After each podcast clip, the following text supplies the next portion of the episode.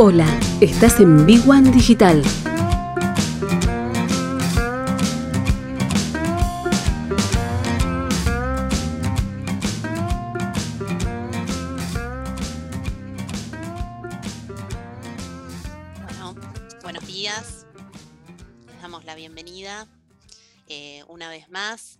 Nuestros encuentros de los jueves para pensar eh, la gestión de las pymes en esta hora antes del almuerzo, en que nos encontramos con los expertos eh, de la red para hablar de diversos temas. Estamos cubriendo muchísimos temas de la gestión pyme. hoy nos encuentra la posibilidad de hablar eh, con dos exponentes eh, muy, muy reconocidos eh, del marketing digital, de la, de la, venta por Internet. Ellos han asesorado empresas de todos los tamaños, pero hoy nos vamos a concentrar en las pequeñas y medianas empresas. nos acompañan hoy dos expertos de la red, son dos expertos de la ciudad de Buenos Aires, Eduardo Vázquez Broto y Néstor Muñoz. les cuento muy brevemente eh, acerca de ellos dos y luego se va a compartir eh, una bio más completa de cada uno cuando, cuando cada uno empiece a exponer. Y Néstor Muñoz luego va a hablar eh, justo después de él. Él es periodista, él es speaker, es, director de Ciudad Emprende, es consultor y forma parte de diversos programas de asistencia a pymes y emprendedores desde su consultora B1D. ahora sí, vamos a pasar a Néstor eh, también gracias, Eduardo, por el, respeto de los, de los tiempos. Eh, ahora sí pasamos eh, al segundo experto, a Néstor Muñoz, y más o menos alrededor de 11 y 50 vamos a tener nuestro espacio de preguntas, así que las pueden ir volcando por escrito en el chat y las retomamos en ese entonces con los dos expertos. Adelante, Néstor. Gracias, Victoria. Bueno, buen día, ¿cómo están? Ya compartimos pantalla.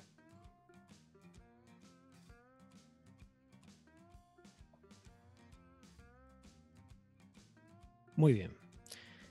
Bueno, vamos a continuar un poquito con, lo que venía hablando Eduardo y vamos a hablar de las estrategias que pueden hacer las, las pequeñas y medianas empresas en marketing digital. La palabra estrategia no deja de ser un concepto bastante amplio, con lo cual de alguna manera lo vamos a resumir en, tres etapas. Eh, hilo con Eduardo, con el nuevo contexto eh, de marzo del año pasado, este año, qué cambió por qué con semejante evidencia de información y estadísticas las pequeñas y medianas empresas tienen que tomar alguna decisión con esos datos, tres herramientas claves que hay que utilizar en cualquier negocio, sea un emprendedor o sea una pyme, y estrategias y objetivos.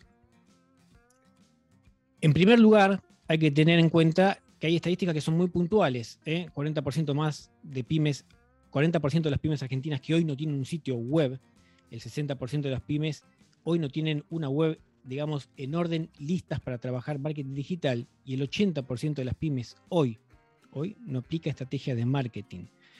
Si tenemos un 90% más de consumidores, un 80% más de facturación online y tenemos 50% más de transacciones digitales, algo está pasando. 124% creció el comercio electrónico. 9 de cada 10 argentinos compraron al menos una vez hay 250 millones de productos activos en el mercado, siempre hablando en el ecosistema digital. Y el 80% de las ventas se hicieron con tarjetas, es decir, todo mutó y bastante rápido. Ahora, como pyme, como emprendedor, ¿qué hacemos con estos datos? Si cambió el contexto, cambió el paradigma, cambió todo lo que nos rodea, que son los hábitos de consumo y de uso de medios digitales, dentro de nuestro negocio tenemos que hacer algo no podemos ir por el mismo lugar que íbamos hasta el año pasado o hasta el 2019. Hay que cambiar y tomar decisiones. Y para esto, el primer consejo que les vamos a traer son tres herramientas que todos los negocios deben hacer independientemente del estadio en el que se encuentren. Etapa inicial, una etapa media, una etapa avanzada, después de haber alcanzado un punto de equilibrio, aquellos que están planificando un negocio. Y estas tres herramientas son el Canvas, ¿Alguna vez alguien lo escuchó? No es Canva, no es la aplicación de, diseño. Canvas es lo que sería como el FODA un poco más actualizado. Es la manera de modelar nuestro modelo de negocio, revalidarlo o crearlo. Es una herramienta muy sencilla que si lo googlean y ponen Canvas van a encontrar miles de sitios donde poder hacerlo. y es la manera de crear o reformular la propuesta de valor de nuestro negocio. La propuesta de valor es el ABC de cada emprendimiento que hagamos. Para algunos de los que están escuchando esto puede ser moneda corriente, para otros puede ser algo absolutamente novedoso. Lo cierto es que el Canvas, como cambió tanto el contexto, cada cierto tiempo las empresas tienen que hacer un Canvas. Es como hacer un FODA. Bueno, a ver, ¿dónde estamos parados? ¿Cómo cambió? Si cambió el segmento de mercado, ¿qué hacemos con la relación con los clientes? ¿Cuáles son los canales que utilizamos para conectarlos con los clientes? ¿Cuáles son nuestras fuentes de ingreso? ¿Qué recursos claves tenemos? Las actividades claves que hacemos dentro de nuestro negocio los socios, las estructuras de costos. En algunos casos parecen términos un poco quizás este, para algunos eh, eh, lejanos, pero es algo muy sencillo de hacer. Son nueve bloques que tenemos que entrar en cada uno y completarlo en forma muy intuitiva y con este Canvas lo que nos va a dar es exactamente qué negocios queremos tener y cómo estamos hoy en base al contexto que nos rodea. La segunda herramienta es el buyer persona o perfil del consumidor o el perfil del cliente. El buyer persona es una herramienta que vamos a ver dentro de un poquito, dentro de unos minutos, porque es tan importante para poder aplicar estrategias de marketing digital. El buyer persona se lo conoce, como le dije recién, como también perfil de consumidor. Es una herramienta que nos permite conocer a nuestro cliente ideal, sobre todo el cliente ideal hoy, no el de hace unos años atrás. Volvemos a los datos del principio y los datos que traía Eduardo hace un ratito. Cambió tanto el espectro y el, paradigma del uso de los medios digitales que hoy, hoy nos relacionamos casi todo el tiempo con algún dispositivo electrónico o con la computadora o consumimos, compramos y nos movilizamos siempre con Internet de por medio. Con lo cual, el Valle Persona lo que vamos a hacer es definir con datos reales el comportamiento casi exacto de nuestro potencial cliente. Al Valle Persona lo que hacemos es ponerle un nombre y un apellido, le damos características demográficas, le damos motivaciones, retos, objetivos. Lo tenemos que humanizar y lo tenemos que personalizar. Lo que nos va a dar todo esto es información pura sobre ese usuario, porque la experiencia siempre está centrada en el usuario, no en nuestro producto y servicio. Y para cada pyme, para cada emprendimiento, puede haber más de un buyer persona. Por ejemplo, vendemos juguetes de madera para chicos. Bueno, podemos tener un buyer persona que es una mamá, papá de 35, 45 años, eh, casados, con trabajo, que tienen como en tarjeta de crédito, que pueden comprar juguetes de madera, un juguete personalizado, un juguete artesanal, digamos, eh, y de esa manera tenemos un perfil del potencial consumidor. Pero también puede otro, otro buyer persona, puede tener otro perfil que es, por ejemplo, el de una empresa a que le vamos a vender B2B o, venta a empresas que compra en cantidad y que quizás lo tenemos que buscar y encontrar de otra manera. Buyer personas hay muchos, ¿eh? pero gracias a la información de definir un buyer persona, eso nos permite tener mucha más datos, mucha más información y crear mejores estrategias de marketing. Lo que nos permite también al buyer persona es generar mejor contenido y una comunicación directa al usuario. ¿eh? Y esto, en definitiva, termina todo en mejores estrategias publicitarias. Cuando lleguemos a la estrategia, después de analizar estas tres herramientas, se van a dar cuenta cómo el Canvas y el Bayer y la que está por venir, las tres juntas nos dan toda la información que necesitamos, porque de eso se trata. En marketing digital, las pequeñas y medianas empresas lo que tienen que hacer es leer datos, analizar, ver el contexto, ver la información que nos rodea y en base a eso tomar decisiones.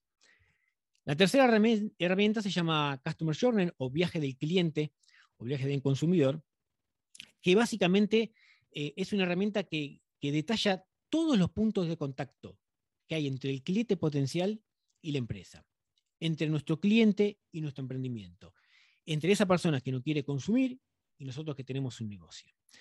Y el viaje del consumidor, todos nosotros lo vivimos y lo protagonizamos todo el tiempo. Ahora les puedo poner un ejemplo cortito. Eh, se divide en, tres fases, en cuatro fases. La fase de descubrimiento, que es esa fase donde eh, nos damos a conocer con contenido sin vender, es decir, eh, nos ponemos en modo usuario. Todos en algún momento fuimos a un restaurante, ¿bien? Entonces, podemos tener una preferencia, pero supongamos que vamos a, algún lugar de vacaciones o estamos en otro barrio que no es el de nuestra, nuestro donde vivimos y queremos ir a comer afuera. Queremos ir a comer con un familiar, mamá, papá, la novia, hermano, amigo, quien sea. Bueno, ¿qué hacemos? Buscamos un restaurante.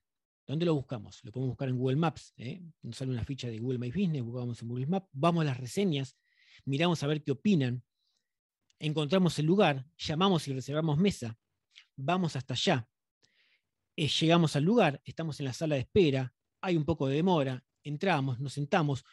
Todos esos puntos de contacto que tenemos con ese lugar son todas las fases del Customer Journey. Fase de descubrimiento, donde buscamos el, lugar para ir a comer, la fase de consideración, cuando encontramos tres restaurantes que nos gustan y estamos considerando cuál de los tres vamos a ir, la fase de compra, cuando definitivamente elegimos cuál es el restaurante al que vamos a ir a, comprar, a, comer, y la fase de retención fidelización es cuando después de comer en ese restaurante quedamos contentos o no y recomendamos o no. El Customer Journey lo tienen que hacer todas las empresas, todos los emprendimientos, porque tienen que tener la claridad necesaria para saber cuáles son los puntos de contacto con nuestro cliente. Les puedo poner otro ejemplo cortito. Eh, nos queremos ir de vacaciones, ¿bien? Y estamos pensando, si el bolsillo nos permite, ir a, eh, a Ushuaia. ¿eh? Entonces buscamos un hotel en Google y encontramos la página de un hotel. Y yo cuando me encuentro con un hotel, lo primero que quiero ver es quizás un paisaje con montañas, con nieve desde la habitación. Bueno, yo quiero ver eso. Entonces, mi primer contacto con ese lugar es a través de la web ¿Y qué me muestra? Me muestra un paisaje con montañas y desde la habitación, calefaccionada y demás. Primer contacto positivo. Lo que estoy buscando lo encuentro. Después llamo por teléfono, mando un mail. Y capaz que tardan cuatro días en responderme mi consulta. Si hay disponibilidad, si acepta mascotas, eh, si se puede pagar todo con, con, tarjeta de crédito o de débito, se puede pagar con mercado pago. Ahí ya me baja un poco la expectativa. Pero me responden. Y cuando me responden, Llamo, pregunto y me dicen que se acabó la promoción, que no es la que está en la página web, y otra vez vuelvo a bajar la expectativa, pero el lugar me gustó. Entonces, bueno, compro igual y voy hasta allá. Y me voy de vacaciones y cuando llego allá el desayuno es malo. Entonces, todos esos puntos de contacto que tenemos entre negocio y, cliente son fundamentales. Todos los que estamos acá en este encuentro tenemos un negocio, ¿no? O un negocio en marcha, o en mente. Tenemos que ir describiendo según hagamos servicios o según hagamos venta de productos, cuáles son esos puntos de contactos y resolverlos. Bien. Estas son las tres herramientas. ¿eh? Y acá vamos a ver una representación de lo que es el viaje del consumidor hoy, en el mundo de hoy. ¿eh? Por ejemplo, cualquiera de nosotros hace un primer contacto con un cliente a través de un anuncio publicitario o algún contenido puntual en alguna red social. Y me voy a poner en primera persona. Hago contacto con una empresa que me gusta algo que quiero comprar o ver, ingreso al perfil, bien, de esa empresa, como decía Edu, el perfil en Instagram tiene que estar súper, con muy buen contenido, bien actualizado. En el perfil, en la red social, me va a llevar al sitio web. Voy al sitio web a ver qué es lo que hace, qué es lo que vende o qué es lo que produce. Busco información en Google. Quizás busco referencias, precios de referencia en Mercado Libre, ¿eh? a ver si está caro está barato lo que estoy buscando. Después hago contacto con la empresa por WhatsApp, quizás empiezo a hacer algún tipo de relación. Vuelvo al perfil de Instagram, reviso, valido. En las redes sociales se valida la información. En Google está la intención de búsqueda, la intención de compra. Busco más precios en Marketplace. Después ingreso a grupos de Facebook o voy a ver las reseñas en Google My Business. Vuelvo al WhatsApp de la empresa. Consulto con el entorno, con mis amigos, con familiares, alguno los conoce o los compró y demás. Llego a algún acuerdo, hago la compra y después me transformo en un cliente fiel de esa empresa. Todo este recorrido que ven acá, hoy lo hacemos casi inconscientemente para todo. Ahora digo, si tenemos una empresa, un emprendimiento y lo hacemos nosotros para nuestra vida personal, para nuestra familia, nuestros hijos, en el día a día, como dueños de un emprendimiento, como dueños de una empresa, tenemos que tener en cuenta todos estos puntos de contacto. Si tenemos en cuenta todos estos puntos de contacto, vamos a saber tomar decisiones en cuanto al contenido y las campañas publicitarias.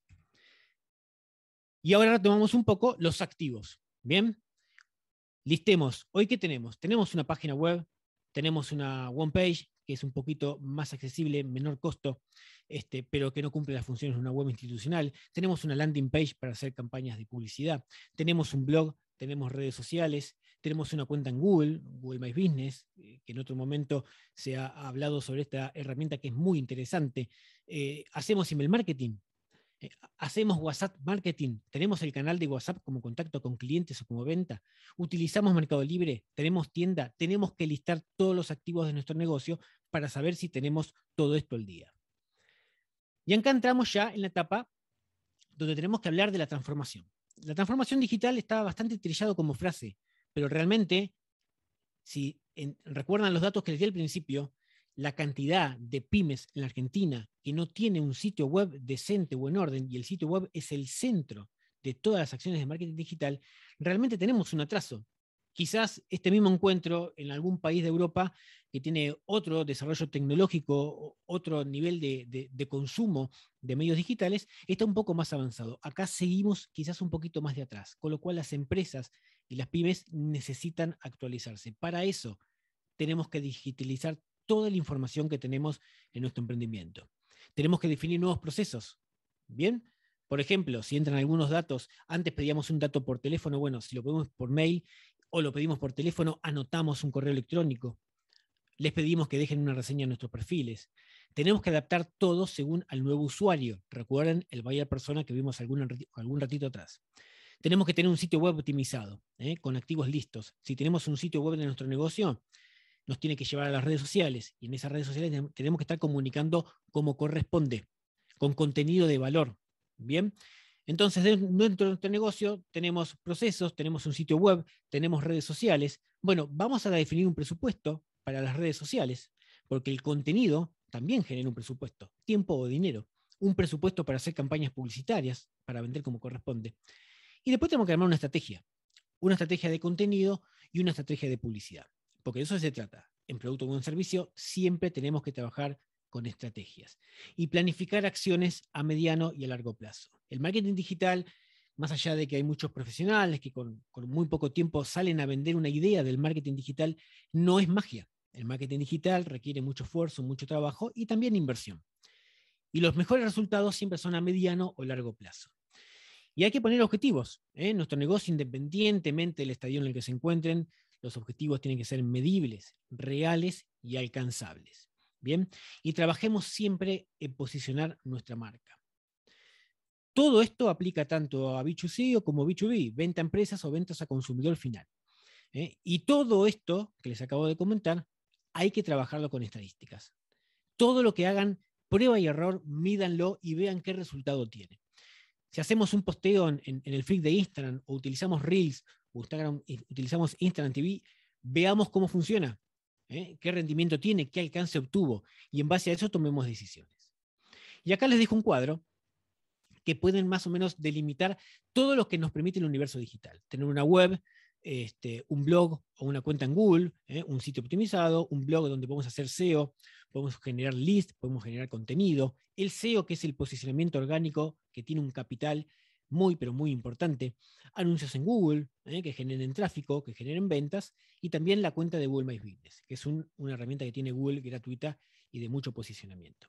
Redes sociales, cualquiera que elijamos para nuestro negocio, porque siempre nuestro cliente está en alguna red social. Eh, una estrategia de contenido, tratemos de utilizar siempre más videos y menos gráficas, porque el video, el costo por reproducción por segundo es mucho más accesible y el video tiene mucho más reproducción y la gente quiere ver más video y leer menos, es una tendencia y hay que leerla como tal. Hay que dar contenido para darse a conocer, no vendan en frío, el contenido tiene que ser lo más ameno y de valor posible para el cliente. Contemos lo que hacemos, ¿eh? contemos por qué lo hacemos, no vendamos en frío. Primero vamos a darnos a conocer, que entremos en la etapa de búsqueda y consideración y después le vendemos. Eh, después email marketing, trabajemos con base de datos, tratemos de utilizar el correo porque tiene una tasa de apertura muy, pero muy efectiva aún al día de hoy e incluso a veces más importante que las redes sociales. Hagamos acciones para fidelizar al cliente, que no compre y se vaya, que compre, que vuelva, que lo retengamos y que nos recomiende. Eh, después tenemos WhatsApp Marketing, que obviamente es un canal muy importante, porque es una herramienta que nos permite un canal de comunicación muy continuo. Y después si tenemos alguna tienda donde poder vender. Y acá llegamos a la parte de la estrategia, ¿eh? para, no irnos con el tiempo. La estrategia de un buen marketing es la estrategia que consiste en atraer clientes con contenido útil, relevante y de valor en cada una de las etapas del Customer Journey, ¿eh? del viaje del consumidor. Con Inbound Marketing, el usuario nos encuentra ellos a nosotros. Nosotros no los vamos a buscar. Nos encuentra en nuestro blog, nos encuentra en los motores de búsqueda, nos encuentra en nuestras redes sociales, es una metodología que está centrada en la experiencia del cliente y del usuario. Bien, porque el objetivo siempre es crear contenidos que empaticen con ese usuario. es fundamental recordar el buyer persona y el customer que vimos hace algún ratito, porque con esas herramientas terminamos de armar una estrategia de inbound marketing. El outbound marketing, recuerden, apunta al producto o al servicio de la venta en frío. Puede ser, un ejemplo, una campaña publicitaria en televisión o en radio, una campaña masiva, arrasa con todos los potenciales lead o clientes o prospectos, sin importar cada uno. Es agresivo, es impersonal, solo busca generar la cantidad. El inbound se basa en la interacción con la audiencia, interacción con nuestro público. ¿Eh? Por eso hay que crear contenido de valor para cada etapa. Esto lo pueden hacer por la web, por las redes sociales, por mail. Este, el inbound lo que genera es un capital a futuro que siempre es muy redituable. Bien, es un capital de posicionamiento orgánico que es mucho mejor que el posicionamiento pago. Ninguna empresa hoy, y esto tenganlo presente, puede vivir con campañas publicitarias solamente. No puede depender del tráfico pago.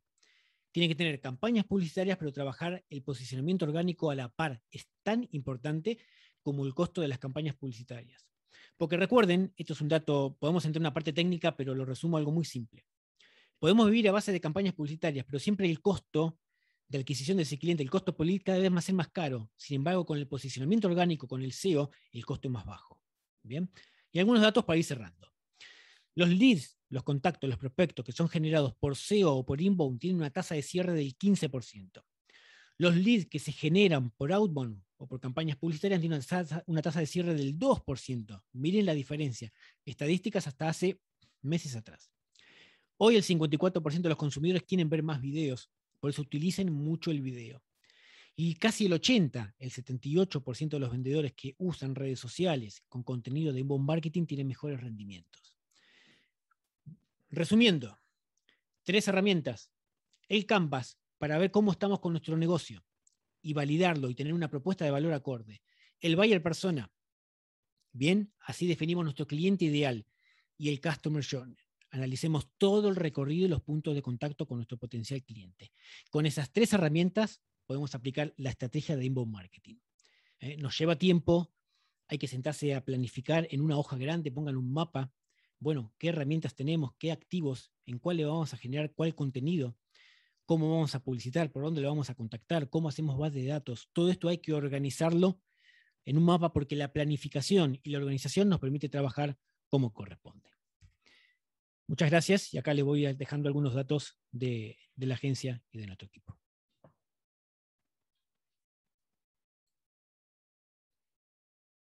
Muchas gracias, eh, Néstor. Muchas gracias, Eduardo, eh, a ambos por respetar los tiempos y, tener estas presentaciones eh, tan atractivas.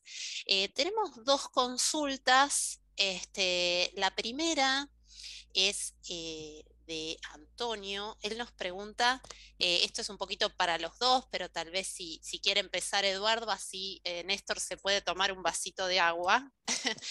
Eh, nos pregunta Antonio cómo se cotiza la asistencia que los expertos brindan a las pymes para armar un plan de marketing digital. Esto eh, obviamente debe ser caso por caso, pero si nos querés dar una acerca de los primeros pasos, al menos de cómo empieza a cotizarse una, una asistencia en, en, términos de marketing digital. Eduardo.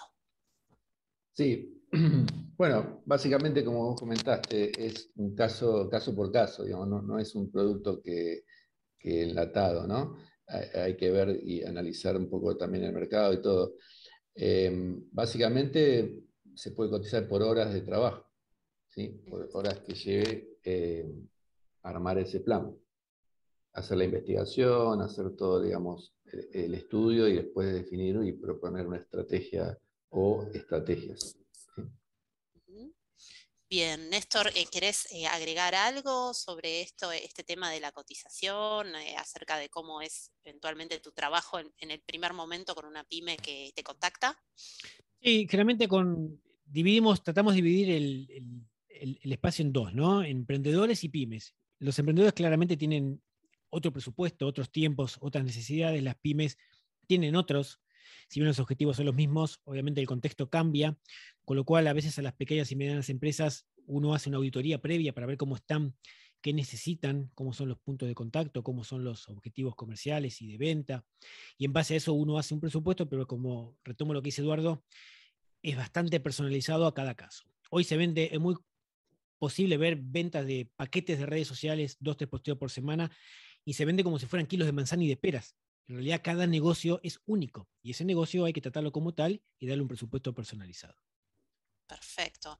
Empalmo ahí con una duda de Clara, también Néstor, eh, que ella consulta qué le recomiendan a un emprendedor para dar a conocer su producto o servicio, cómo comenzar con estas estrategias, que es un poco eh, lo que trataste, pero algo puntualmente en lo que quieras eh, hacer foco.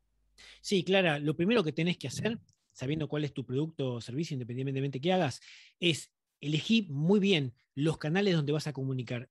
Hoy la red social de preferencia de todo el mundo es, Instagram. TikTok tiene un perfil un poquito más joven con otro, con otro toque, pero si Instagram es tu red de comunicación, tu red social, genera contenido de valor. Contá lo que haces, cómo lo haces. No vendas directamente, no pongas placa con producto y precio en el feed. ¿eh? En el feed mostrá, mostrate vos en historias, filmate, grabá tu proceso, cómo lo haces.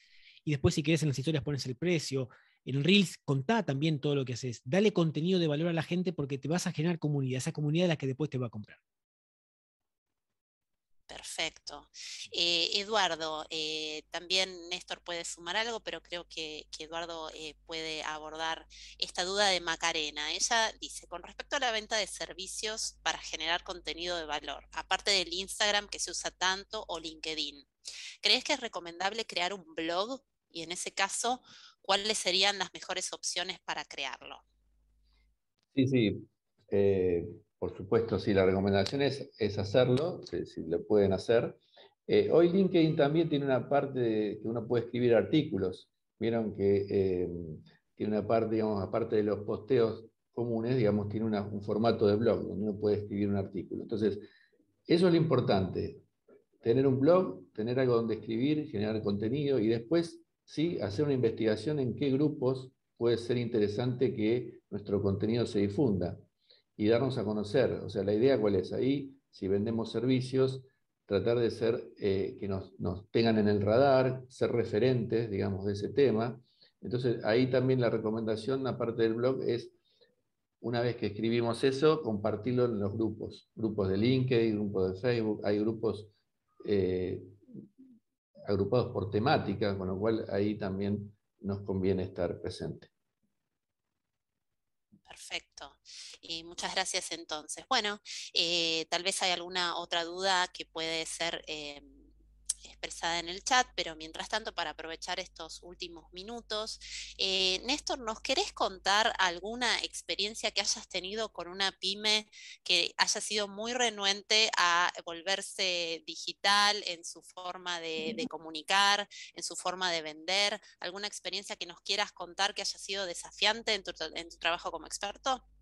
Sí, sí, tenemos varios casos en, la agencia y, con los chicos nos encontramos con casos muy puntuales. Por ejemplo, pymes familiares que tienen este, 30 años de historia, donde el dueño de la empresa, capaz que el papá ya abuelo, digamos, este, es renuente a, ponerse con, a tiro con las nuevas metodologías y en los nuevos contextos, los nuevos escenarios, y los hijos son los que vienen atrás o algún gerente que viene de afuera de la familia empujando desde atrás y pide una modernización. Y nos encontramos con pymes, por ejemplo, que, vendían membranas para techos que, durante mucho tiempo se negaron a, salir al mundo digital, se encontraron con que de repente con un sitio web medianamente institucional, bien optimizado, correcto, y dos redes sociales, esto no es magia, es trabajo, pero con tan simple pocas herramientas, pudieron empezar a hacer campañas publicitarias, darse cuenta que en Google había intención de búsqueda, que la gente buscaba membranas y la buscaba en Google, y ellos no estaban, estaba la competencia, que estaba capaz que es en el sur del país y compraba desde acá, le vendía a gente de Buenos Aires y ellos estaban en Buenos Aires, digo, en el,